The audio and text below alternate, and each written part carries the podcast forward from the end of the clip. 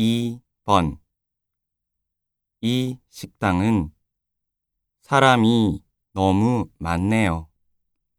그래도 유명하니까 기다려요. 다시 들으십시오. 이 식당은 사람이 너무 많네요. 그래도 유명하니까 기다려요.